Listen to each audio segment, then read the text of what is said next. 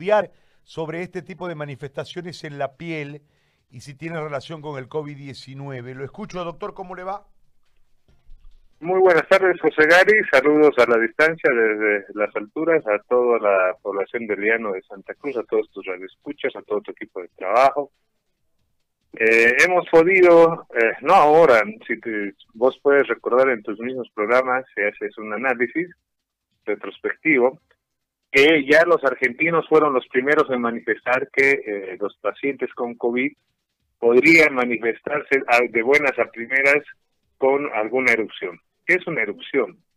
Una erupción significa que a nivel de los vasos, a nivel del paquete vasculo nervioso, a nivel de las arterias, de las venas periféricas, que se encuentra a nivel dérmico, a nivel de la piel, hay como una vasodilatación. Entonces nosotros las erupciones en la población, ¿cómo la conocemos? La generalidad de la población, como las erupciones del sarampión, de la varicela, esa es una erupción, ¿no? Es como una prominencia que se hace a nivel de la piel, ¿no? Que es de rojo y generalmente al apretarla desaparece esa lesión porque tiene más acción de las vasopresinas, ¿no? Entonces aprieta, desaparece y vuelve a aparecer, porque más tiene una tipificación alérgica, como una hipersensibilidad. Entonces, eso ya lo han relatado los argentinos, se ha escrito mucho y sobre todo ocurre en las personas jóvenes y niños. A veces el niño tiene una fiebre de una noche y de repente al día siguiente aparece con una erupción y había sido COVID. Entonces, todas las enfermedades virales, todas las pueden, de acuerdo al tipo de persona, generar una reacción de hipersensibilidad de tipo 1, ¿no? Y pueden generar esa hipersensibilidad y eso genera que haya erupciones. Lo que sí está en tema de mucha investigación es el tema de los saballones que aparecen a nivel escrotal, sobre todo, ¿no? A nivel inguinal. ¿Por qué? Porque se cree que toma el tejido linfático y al tomar el tejido linfático desciende hasta esa región y afecta. Pero se está estudiando. Eso sí está en estudio. Es más, yo quiero aprovechar esto, que lo tocas, que bueno que lo hayas tocado, José Ari, porque la tendencia siempre es hacer ciencia y el doctor Martín Sangüesa, anatomo-patólogo aquí de La Paz, eh, nos ha encargado, estamos tratando de coordinar con Trinidad, hemos tratado de comunicarnos con las autoridades, estamos tratando de comunicarnos con las autoridades de Santa Cruz, para que podamos hacer las biopsias de esos saballones, para que podamos hacer el estudio de esas lesiones, ya que el doctor Martín Sangüesa tiene los estudios ortomoleculares, moleculares aquí en, en tema de anatomía patológica, para ver realmente cuál es la relación que tiene el COVID con estas lesiones. Y en base a eso, nosotros hacer un análisis internacional, porque gracias a Dios, estos estudios moleculares tienen contactos con Oxford, con todo a nivel mundial para el debate, y podamos generar un estudio de lo que se está desarrollando en el, en el diagnóstico, sobre todo a nivel anatomía patológica, lo cual también nos puede llevar a ver cuál es el comportamiento de lesión que tiene en la región de la ingle y a, nivel del escroto, eh, que estas lesiones tipo caballones. Es decir, actualmente están en investigación, están debatiendo de esos, y en Bolivia el primero en mencionarme sobre el tema anatomatológico justamente fue el doctor Martín Sangüesa, y él pide que la gente se pueda comunicar con él, eh, aprovechar tu medio para que todos los médicos que tengan este tipo de casos podamos referirlo a él para que él pueda hacer todo el análisis, pueda hacer la biopsia y podamos tener, eh, a tener una certeza científica de qué es lo que está sucediendo con esas lesiones específicas que produce el COVID. Para la gente en general, el COVID sí puede producir erupciones y generalmente las producen los niños porque es un cuadro viral y los cuadros virales generalmente hacen esto. Si te acuerdas, hablábamos del antigripal. ¿Y por qué hablamos del antigripal? Porque el antigripal es antihistamínico y es antialérgico y evita las reacciones de hipersensibilidad. Es decir, una posibilidad. ¿Me puede explicar con mayor detalle el tema de eh, algunas erupciones en la zona de la ingle? A nivel inguinal son unas lesiones que se dan a nivel dérmico, sobre todo en los pliegues y en la parte interna de, los pliegues escrotales, ¿no? Y eso significa que hay una región como si hubiera un ganglio infartado. Puede haber ganglios, por si las dudas, también infartados, es decir, hay como una nodulación a nivel de la ingle y es porque se está generando una inflamación. fíjense que cualquier ganglio, cualquier eh, nódulo que no lo teníamos antes y nos aparece, significa que un ganglio linfático se ha infartado. ¿Y por qué se ha infartado? Cuando decimos infartado significa que el ganglio se ha inflamado, porque ahí nosotros tenemos todo lo que viene a ser linfocitos T, linfocitos B, si tenemos tejido de defensa, ¿no? Y los ganglios son los que detectan eh, al, virus, a las bacterias que están queriendo entrar a nuestro sistema vascular.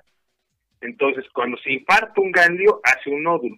Y en nuestra región inguinal tenemos plexos, eh, plexos ganglionares de recolección sobre todo de, las de los miembros inferiores. Fíjate que si yo me hago una herida a nivel de la pierna del tobillo, José Garín, eh, esa herida, el retorno venoso, todo el, retorno linfático, ¿no? porque hay vasos linfáticos, va a, pasar por ganglios y estos ganglios son como los centinela, son como los que cuidan de que no llegue la infección hasta el corazón. ¿no? Porque son los que controlan a los vasos sistémicos. Entonces, en este sentido, en la ingle aparece como una nodulación a nivel superior de la ingle, por si la dudar, ¿no? Y ahí hay una nodulación, y próximo a esta nodulación aparece una, una lesión, una lesión de tipo roja, es decir, de tipo eh, vascular, ¿no? Y que hasta puede en algún momento hasta confundirse con un hemangioma que es un tumor de los vasos.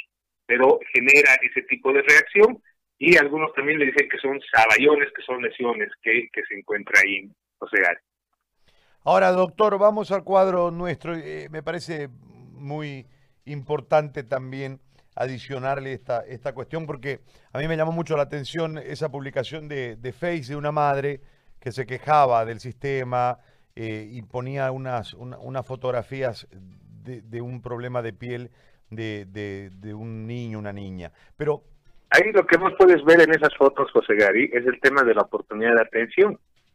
Y es por eso cuando nosotros hablamos de que tan importante el acompañamiento médico oportuno, es justamente porque el médico va a analizar qué está sucediendo con el cuadro, ¿no? Y ahí te va a decir, ah, puede generar esto. Lo digo, los grupos de debates médicos, hay varias cosas que te dicen que pasa en el COVID. Pero eso no lo podemos dar todos los días mediante la prensa, ¿no? ¿Eh? Es decir, ¿por qué? Porque los médicos no pueden todo el rato estar informando de todo lo que puede suceder, porque cada persona, la individualidad de la persona es muy importante, José Gary. Lo que tú tienes, José Gary, no es lo mismo que yo, tú no tienes la misma costumbre de alimentación, de dormir, la exposición, alergias, medicamentos, costumbres, porque hay gente que le encanta matear, por ejemplo la gente del el Chaco. Y en el Chaco toman quinina, sin querer, porque le ponen como aromatizante a su mate. ¿No? Y es un desinflamante la quinina, que es igualita que la hidroxicloroquina y todo lo demás. Entonces, cada persona, José Garí, es completamente diferente. Es por eso que el tema de dar kits, vamos a dar un kit para el coronavirus, dicen. No, pues no hay que dar kits, hay que dar tratamientos, porque cada persona, yo le pongo un ejemplo de mi familia. Yo tengo dos hijos menores, uno de eh, que va a cumplir siete años y el otro que va a cumplir seis años el 28 de mayo. Uno me responde súper bien cuando hace fiebre, me responde súper bien a los corticoides. No me responde al ibuprofeno, no me, no me responde. Tengo que ponerle corticoides. Ya lo conozco de memoria. El otro, su hermana, responde al indometacina. Son hermanos, mismos papá, misma mamá, pero los dos son diferentes.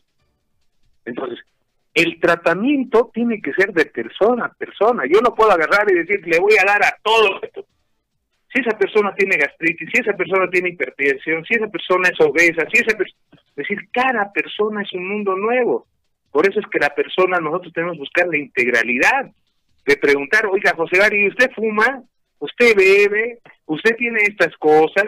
Eso lo hace el médico porque el médico va buscando cosas que él sabe que puede tener esa persona y va a ver qué tipo de tratamiento le calza. Es como hacerse un traje a la medida y el tratamiento tiene que ser a la medida del paciente, José. Ahora, ¿cómo está lo del Beni? Nos comunicamos con la gente de Fegabeni y lo mencionaron a usted, doctor. A ver, cuéntenos sobre eso. Eh, lo que pasa es que la, la gente de Fegabeni eh, como estamos todo el rato en el teléfono, como no falta alguien que es paciente, y les preocupa a ellos que hay mucha gente que realmente no tiene para comprarse una dexametasona, no tiene para comprarse un, un antigripal, José Gary, no lo tiene. Fíjense que los antigripales en nuestro país son caros, porque no son 10 centavos. Hasta la ivermectina le hemos hecho caro. De la noche a la mañana la ivermectina podía ser conseguida hasta en 20 centavos y ahora la venden a 20 y 25 bolivianos, porque lastimosamente la salud se ha vuelto un negocio. Y lo que nosotros queremos evitar en Trinidad y queremos ayudar, en general, porque me llamaron y me dijeron, ¿qué hacemos? ¿Hacemos kits? Y no, los kits no existen. Lo que podemos hacer es una central de abastecimiento de medicamentos para la gente que no tiene. Entonces la gente se le da una, eh, se le da, se habla por teléfono, se ve su patología y en base a la patología, esa persona se va a comunicar conmigo, yo voy a comunicar con la central de abastecimientos y se le va a llevar puerta a puerta el tratamiento para cada tipo de persona por eso que hay una variabilidad de medicamentos que en su momento los vamos a utilizar, pero no le vamos a dar una bolsita, un kit, ¿no? No decir, aquí tiene esto, esto, es, no. No es un kit de sobrevivencia, no es que estamos yendo a la selva y algo nos va a servir, no. Vamos a utilizar los medicamentos. Si el paciente tiene hipertensión, es diabético, no le puedo dar corticoides, la indometacina es muy buena. Entonces vamos con la indometacina, se le dará indometacina. Entonces lo que vamos a hacer es que la gente pobre pueda tener acceso a la salud y a buenos medicamentos, ¿no? Porque en este país tenemos una gama de medicamentos y eso lo, lo pueden conseguir nuestros colegas en todo lado. ¿Y por qué a veces dicen el médico pide de vago, pide de laboratorio? Porque hay medicamentos que no sirven, usted les pone y, y pasan. ¿Y es por qué? Porque se ha vuelto un negocio traer medicamentos de afuera.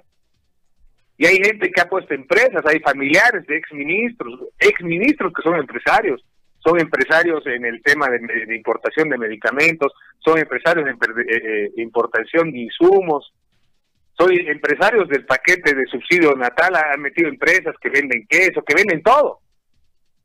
Entonces, nosotros lo que no queremos es eso, queremos dar un buen medicamento que les sirva además, que no les haga daño, porque el medicamento no te tiene que hacer daño y que salvemos vidas a los que no tienen. Porque la gente como nosotros, José Gary, por lo menos tiene para comprarse un medicamento. Porque hasta los médicos, yo tengo un seguro, yo no acudo al seguro, ni mi esposa acude al seguro. Compramos de la farmacia porque conocemos y sabemos qué medicamentos son buenos. Entonces, en ese sentido, nosotros queremos que la gente de a pie, la gente que no tiene ahorita ni para comer por toda la cuarentena, no ha podido trabajar, ahorita se enferma, ¿qué medicamento le vamos a dar José Gary? ¿Qué va a comprar si yo le digo? Si ahorita me llama una persona que sea de Santana y yo le digo, póngase tal cosa, y no lo tiene, ¿se va a poner? No, así no se va a poner. ¿Usted cree que va a ir a esta Trinidad a mendigar, a pedirme? No, entonces, lo que está haciendo Fegadeni es tratar de tratarse ellos, no voy a decir de tratarse, de tratar a la gente como se tratan ellos. Porque nosotros tenemos una posición de comprar, pero hay gente que no. Entonces, nosotros queremos que ellos reciban el mismo tratamiento que nosotros estamos recibiendo. Y eso se llama solidaridad, eso se llama subvencionar la, salud. Cuando la gente tiene más, tiene que dar al que tiene menos. Y salud esos principios no se pueden perder, ser solidarios y que todos tratemos con el mismo medicamento, con la misma calidad y con la misma efectividad, José Porque el Trinidad, como le digo, Trinidad ayer le ganó a Santa Cruz, señores. Lo dijimos. Es decir, no es que no lo decimos, lo dijimos. Trinidad ayer tuvo nueve fallecidos reportados en el sistema, José. Reportados en el sistema. Y Santa Cruz tuvo cuatro. Lo máximo que ha hecho Santa Cruz en mortalidad, lo máximo que ha hecho Santa Cruz es diez. Trinidad, en, en la evolución que tiene, miren cuántos días lo ha hecho.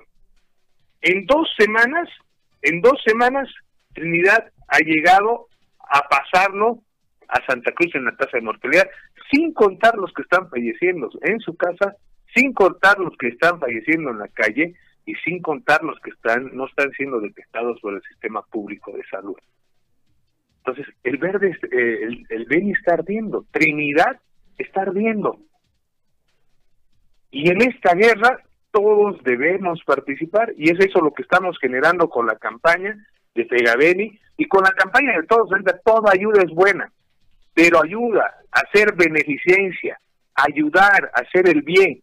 Lo que no podemos ser es irresponsables en el momento de dar un tratamiento, en el momento de dar kits, ¿Qué son los tiros escopeta? Que ya lo hemos dicho, José Gary.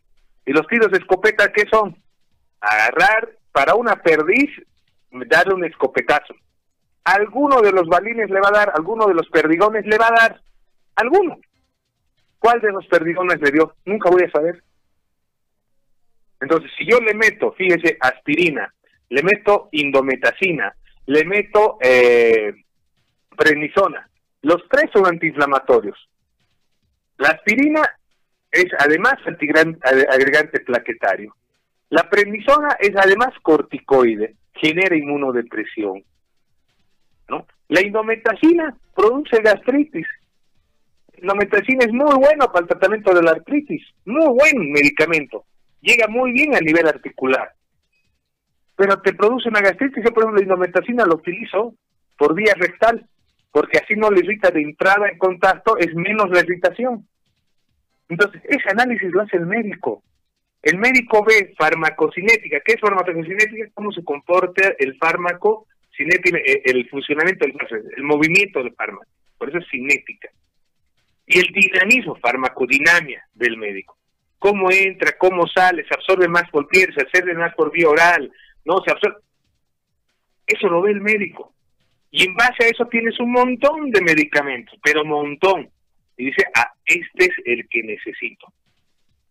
Y fisiopatológicamente tengo que decir, nosotros cuando decimos estadio 1, estadio 2, decimos, ¿por qué le vamos a dar el medicamento? Pero llega el momento de decir, no, le voy a dar un kit y que tome todo. ¿Qué voy a hacer? Le voy a producir una gastritis medicamentosa. Tengo dos pacientes que han llamado que están con gastritis medicamentosa. Porque la citromicina, hagan la prueba. En casa, si quieren, que hagan la prueba. Toma la citromicina. Yo tomo la citromicina y a los cinco minutos estoy en el baño. ¿Y por qué? Porque me produce una irritación gástrica tremenda. Más eso le voy a dar indometacina. Más eso le voy a dar aspirina. Más eso le voy a dar otro antibiótico más. No, no es así. Eso es jugar con la salud. Dar kit. ¿Por qué? Porque la gente desesperada, si yo le digo a usted, José Gary, se va a morir mañana, tome querosén, usted lo va a tomar. Y eso no está bien. No podemos ser irresponsables con la salud de la gente porque tenemos que hacer beneficencia y no podemos hacer maleficencia, no podemos hacer mal, no podemos hacer daño. Entonces, nosotros tenemos que ser conscientes que ahorita el Beni está riendo, ahorita es como si estuvieran corriendo por la calle, póngase esa imagen. ¿Se acuerda la chiquitanía, cómo la gente desesperada iba, iban bomberos, iba toda la gente, llegaron aviones, llegaron todos a apoyar a la chiquitanía? Así está Trinidad en el tema de salud. Así está Trinidad con la gente que está falleciendo. Y ellos están viendo el fallecimiento de cerca porque lo ven al vecino, lo ven al de al lado, lo ven al familiar. La gente sigue luchando, sigue luchando ya, ayudando a la gente. Entonces, hoy más que nunca el venir está en llamas. Santa Cruz está casa llena, José Gary.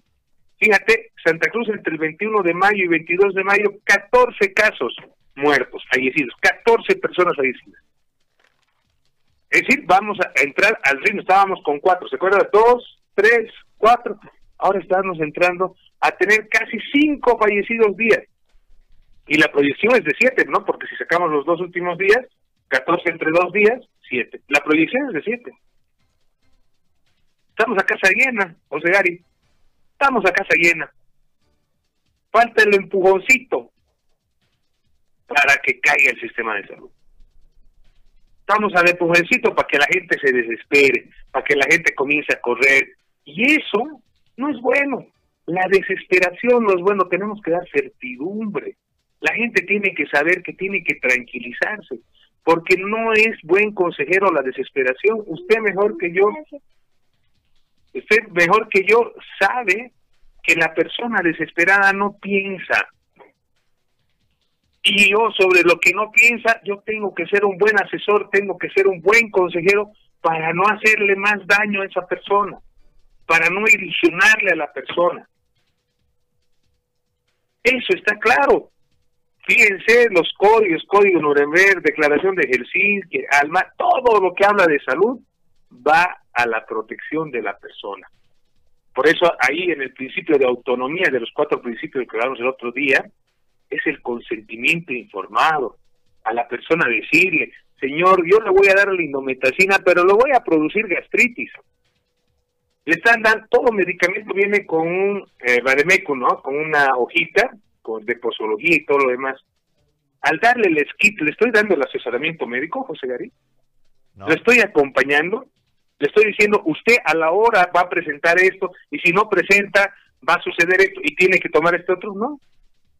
Digo, aquí está su medicamento, sálvese como pueda, y al final no voy a saber qué le ha hecho mal tampoco, no voy a saber si la citromicina le ha hecho mal, qué le ha hecho mal. Otra de las cosas es el acompañamiento del paciente. Tome esto y nos vemos de aquí a un año, no puedes. Estamos diciendo que este virus en cinco días te puede llevar al cadalso. Le hemos escrito, los tres primeros días que te da el virus es un resfrío normal. Los otros dos estás en estadio 2 y al quinto estás entrando al tercer estadio si no has hecho nada para contener eso. Y el paso del estadio 2 al estadio 3 son horas, José Gary. No podemos confiarnos con este virus. Tenemos que hacer el acompañamiento. Y por eso el profesional médico en algún momento también toma sus precauciones y tiene miedo de dar otros medicamentos porque no quiere experimentar. Y eso tiene toda la razón. No podemos experimentar con cosas, no podemos hacer en este momento porque además lo estamos haciendo un daño. Además, que eh, eh, el ejemplo burdo, José Gary, para que me entiendas, vos que siempre me llamas a la reflexión. El ejemplo burdo es que vinieron los pandilleros, los pitilleros, te pegaron. Llega sin billetera, llega sin nada, un ojo tapado, choco mal, y yo agarro un bat de béisbol y te rompo la rodilla. ¿En qué te estoy ayudando? No, aquí toma agüita, pero tenemos que romper la rodilla. ¿Y por qué? No, tenemos que romper la rodilla para que piensen que estés más herido. No, todo tiene, en medicina y en salud, todo tiene un porqué. Y el paciente siempre tiene que preguntar, ¿por qué? ¿Por qué me está dando esto? ¿Para qué me sirve? Y ahí además ese por qué nos lleva a la planificación, que es lo que nos falta en los niveles, hemos dicho, ¿no? Todo está mal planificado. ¿Por qué? Porque se han olvidado todos los pasos que se hacen en planificación estratégica. ¿Qué? ¿Quién? ¿Cómo? ¿Cuándo? ¿Dónde? ¿Por qué? ¿Y para qué? porque todo lo que uno tiene que hacer tiene que tener una justificación, tiene que tener un norte. ¿Cuál es nuestro norte, José Gary? Yo quiero que me expliquen cuál es nuestro norte. La cuarentena se ha roto ya, en muchos lugares ya se ha roto la cuarentena. Hoy tenemos que yo consejo a la gente, José Gary, cuiden a sus personas mayores de 60 años. Cuiden, tengan a mano teléfono de un amigo, hable, tenga agua, hidrátese, aliméntese bien. Sí, es el tema de alimentación. La gente que no tiene ahorita para comer, no se va a morir por COVID tal vez. Y si se da COVID le va a revolcar porque esa persona está con las defensas hacia abajo. Antes de que me olvide, no, la citromicina, porque los antibióticos destruyen todas las floras más la citromicina. Le bajo las defensas, le bajo las defensas. ¿Cómo anda el consumo de leche? cómo anda el consumo de lactobacilos, porque la leche, ¿qué nos ayuda a tener lactobacilos? Nos ayuda a colonizar el florestor, que mucha gente lo utiliza como si fuera agua. ¿Para qué es? Para recuperar la flora bacteriana que nos ayuda a generar defensas. Con los antibióticos le estoy arrebatando todas esas defensas. Va a salir del COVID, pero se va a enfermar de otra cosa. Seamos cautos en el sentido de hacer una buena atención y además que cada persona tiene que ver de lo que conoce, de lo que ha visto. Una laringitis, una cosa, ya, le puse tal cosa, le hice. Con hidrometacina puede pasar una laringitis. Con antibiótico puede pasar, sobre todo si era bacteriano. Pero no por eso significa que con eso va a pasar el COVID hay que verlo, a COVID hay que ver a esa persona cómo se ahoga. Como digo, los que tienen ahorita experiencia son los de Trinidad, más experiencia en COVID, los capos en COVID ahorita, porque lo están viendo cómo evoluciona. ¿Quiénes son? Los médicos de Santa Cruz y los médicos de Trinidad. Ellos son los expertos en este momento en COVID, porque lo están viviendo en carne propia. Porque nosotros centros, fíjese, hagamos un análisis por, por, eh, por departamento, o sea, fíjese, nosotros decimos que Santa Cruz 3.600, Trinidad 1.000 pacientes. El que le sigue es La Paz 381. 381. De estos, en La Paz, ¿cuántos han sido atendidos por X médico y médico? Que cada uno haya atendido a cinco pacientes, José Gary. Dividido entre cinco, 76 médicos tienen experiencia. Ya 100 pongamos la experiencia en COVID en La Paz, que es el tercero a nivel nacional. ¿Usted cree que el médico de Sucre tiene experiencia en este momento de COVID? Tiene experiencia teórica, tiene experiencia de antigripes, tiene. No estamos diciendo que no la tiene. Pero de verlo cómo evoluciona el COVID, si hay saballones, si tiene erupción, el dolor de pecho, como si le patearan la espalda, porque te cuenta, el paciente te va relatando, te va diciendo qué tipo de dolor lo tiene. Entonces, ¿quién lo va a tener? El que ha estado con paciente COVID, José Gary. Esa es la experiencia y eso es lo que tenemos que generar para que después del COVID, de aquí a, cinco años, sea una gran anécdota y todos los médicos bolivianos lo conozcamos de memoria como en su momento se la conoció la fiebre hemorrágica boliviana, José Gary. Ahora, doctor, le hago la última consulta porque ya nos hemos pasado un poco en el tiempo. Eh, nosotros tenemos, en el caso de algunas, algunas ciudades, el caso del Alto y demás, que van a recuperar... Eh, un poco de normalidad en lo que han denominado cuarentena dinámica o un poco flexible. En el caso de Santa Cruz estamos aguardando eh, el nuevo accionar ya en coordinación con los médicos que saldrá el próximo martes.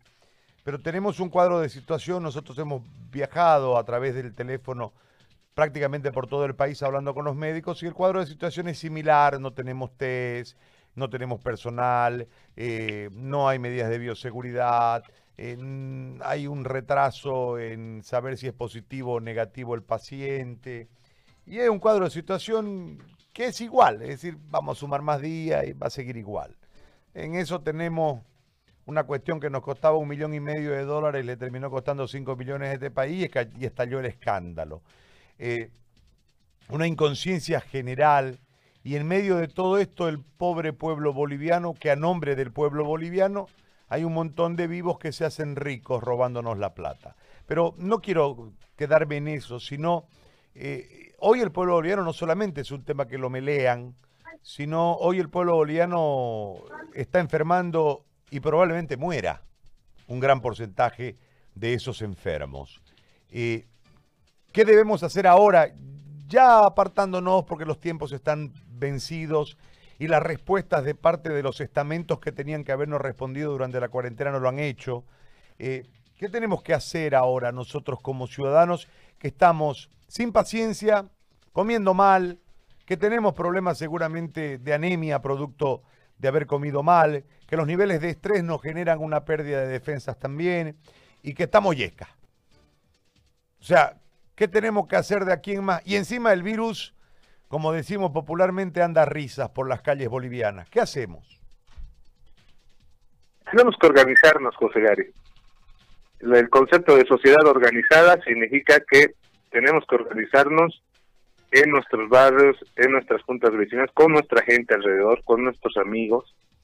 Creo que el WhatsApp el día de hoy se ha vuelto la herramienta más importante de comunicación y tenemos que tener, yo por ejemplo tengo en mi celular a, mi grupo de amigos con el que compartimos experiencias, grupo médico, paramédico, y ahí nosotros eh, nos hemos dado misiones importantes que es justamente llegar a las juntas vecinales, llegar a nuestros vecinos, llegar a, a nuestra gente querida. Y lastimosamente tenemos que ir al principio individual, de primero cuidar la casa, ¿no? Con tener todas las medidas de bioseguridad, contener todo lo que es los medicamentos primarios, que en este caso son los antigripales y antiinflamatorios, para poder eh, detectar a tiempo y comenzar un tratamiento precoz, ¿no? Y tener que, detectar a esa gente que en este momento no solo necesita medicamentos, sino también necesita alimentación, y eso pasa por eh, salir del, del capullo, porque estamos dentro de un capullo, no estamos viendo la realidad que está sucediendo, y tenemos que ser más participativos en la labor de salud para poder contener a la gente que se va a enfermar. Lo digo esto ¿por qué? porque el momento que sueltes la cuarentena, no la vas a soltar con un indicador cero, seguimos en crecimiento y la vamos a soltar, José Gary, la vamos a soltar cuando estemos tal vez en el pico más, comenzando el pico más alto, ni siquiera con el pico más alto, porque la cuarentena lo que hace es prorrogar el tiempo de contagio, está prorrogando solo el tiempo de contagio.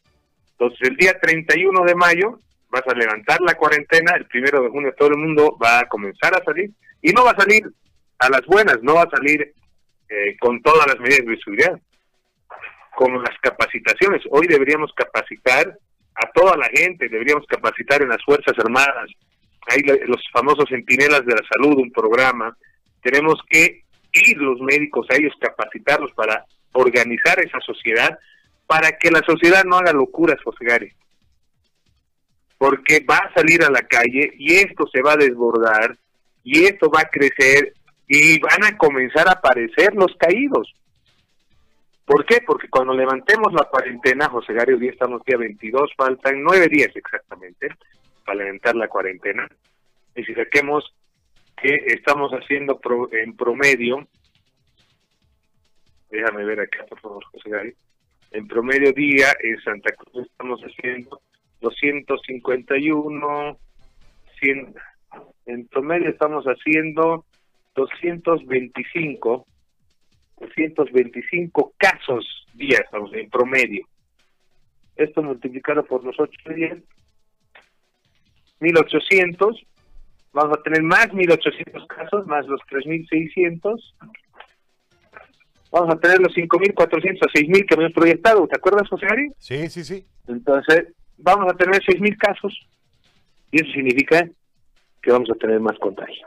Entonces, significa que tenemos que estar preparados, todo el personal de salud, todas las personas, a identificar los síntomas y podríamos trabajar en ese sentido la, toda, toda la próxima semana para que podamos capacitar a la gente mediante tu radio, mediante lo que podamos hacer, a reconocer los síntomas tempranamente, a iniciar tratamiento temprano y a cuidar a nuestras personas de la tercera edad, porque a ellos es los que tenemos que cuidarlos, tenemos que hacer el acompañamiento, porque le vuelvo a repetir, los niños y los jóvenes se defienden muy bien del COVID. que es una enfermedad de Kawasaki, que es una vasculitis que tienen los niños, pero es muy rara, pero puede hacerlo, y se trata, tiene tratamiento, lo conocen muy bien los pediatras, ¿no? Entonces, pero los de la tercera edad son los que pueden ser nuestros mayores. Caídos, que son al día de hoy, por las estadísticas, con la tasa de letalidad, los, los que más caen son los mayores de 60 años, y eso es lo que tenemos que hacer, tenemos que involucrarnos todos y comenzar a trabajar nosotros, porque hasta que lleguen otras cosas de los niveles que tú te imagines, el, el virus ya está aquí, las cosas ya están aquí y después de una semana esto va a duplicar y de los 5.400 que teníamos en dos semanas vamos a tener 10.000 y de ahí vamos a tener 15.000, 20.000 y así va a comenzar, ¿no? Va a comenzar a arder y no va a haber camas que abastezcan, no va a haber médicos que abastezcan y definitivamente ahí tiene que haber la participación de la sociedad, por eso tenemos que ser una sociedad organizada y tenemos que organizarnos en nuestros grupos de reacción inmediata y eso pasa a pasar por el barrio y las familias. Organizarse las familias para tener los que tienen permiso, los que tienen, los que son médicos. Ya comienza, lastimosamente tenemos que nosotros cuidarnos hoy. Hoy tenemos que cuidar primero acá. Y como dicen, todo comienza por casa. Y tenemos que cuidarnos por casa. Estamos eh, prestos a colaborar en lo que sea, José Gari, para capacitar a la gente, para que la gente entienda para que la gente esté bien hidratada, para que la gente tome limón, no, no se con limón, ya les he dicho, el limón dura 24 horas en nuestro cuerpo, no dura más la vitamina C. Se están poniendo suero como loco en Trinidad. Como locos, vitamina C todos los días capaz de ponerse suero. ¿Qué ha pasado? Ese suero va a entrar y en 24 horas lo va a eliminar. El complejo igual, el complejo B igual, no es que entre y dura. El complejo B responde a un factor intrínseco que hay en el cuerpo, José Gárez. Por lo cual, si yo me pongo 10 millones de, complejo B, solo el 10% voy a absorber. Y eso va a dar un tiempito. Entonces, no hay que hacer locuras. Nos organicemos, nos informemos bien, que se nos informe bien, que y eso se llama promoción de la salud. Tú lo estás haciendo muy bien durante tu radio. Así que, por favor, hoy tenemos la responsabilidad de hablar con el vecino, de organizarnos, de hablar con los hermanos, de hablar con nuestra familia, hacer los núcleos de salud ¿Para qué? Para que detectemos tempranamente y nos ayudemos para que se enfermen paliativamente, ¿qué significa? Que, que se enfermen al azar, aleatoriamente, perdón, no paliativo, aleatoriamente, se enfermen y ahí entre los miembros, el que se enferme cae, la atienden pues los otros miembros de la mamía, se recupera y está listo y así, para que además al andar hagamos inmunidad, José Muy bien, doctor, le agradezco mucho. Gracias.